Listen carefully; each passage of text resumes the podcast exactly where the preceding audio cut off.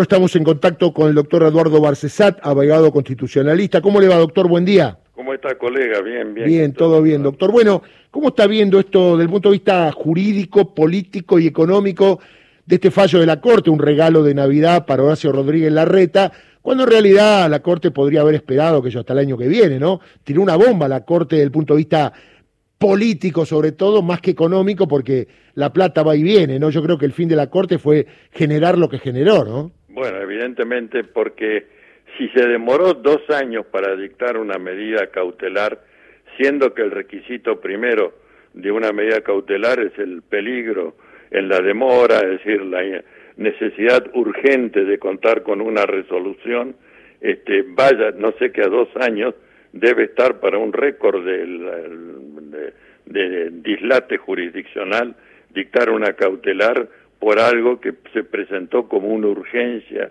e inmediatez allá por el año 2020. Bueno, además eh, es, es fácil de advertir que la medida cautelar se superpone con la cuestión de fondo, que es el planteo de inconstitucionalidad del decreto del presidente Fernández y de la ley que convalidó el mismo, junto con otras disposiciones que hacían al traslado de las fuerzas de seguridad en la ciudad de Buenos Aires. ¿no?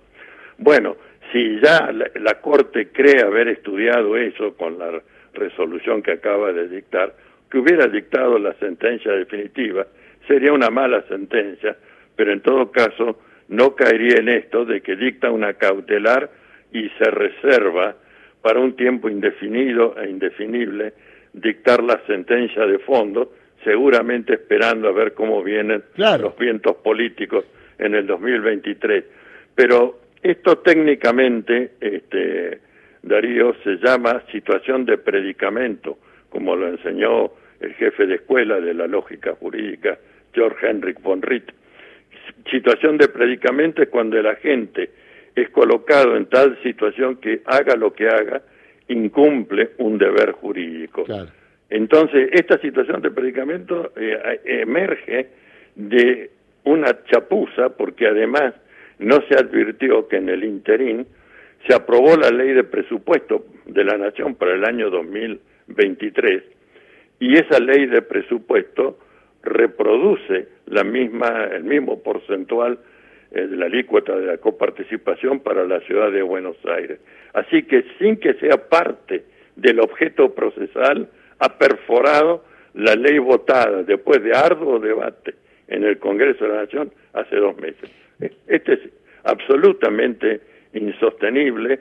Creo que el camino correcto era el que se había iniciado, recusar, buscar la integración de una corte de conjueces que se sortea entre todos los presidentes de cámaras federales del país y esperemos que fuera, si ocurre, un sorteo público, porque mm. si no ya eh, hasta eso uno tiene que desconfiar, y que ese tribunal sea el que primero trate el recurso de revocatorio in extremis que está por proponer o que propuso el Poder Ejecutivo y a su vez dicte la sentencia de fondo porque el prejuzgamiento forzoso en que ha incurrido la Corte la descalifica totalmente para tratar la cuestión final, es decir, el planteo de inconstitucionalidad de dos normas que además han sido validadas por la ley de presupuesto de la Nación y que están a su vez con un soporte constitucional, y esto no lo dice nadie, me, estoy gastando en toda la requisitoria,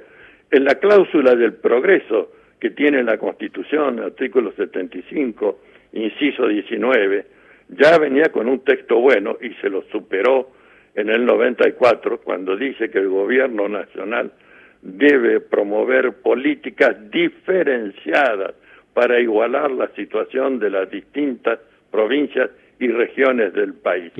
Bueno, esto que es este, la manda constitucional, ni la tuvieron en cuenta, ni la invocan, ni el presidente, ni la Corte, ni, el, por supuesto, el jefe de gobierno de la ciudad de Buenos Aires.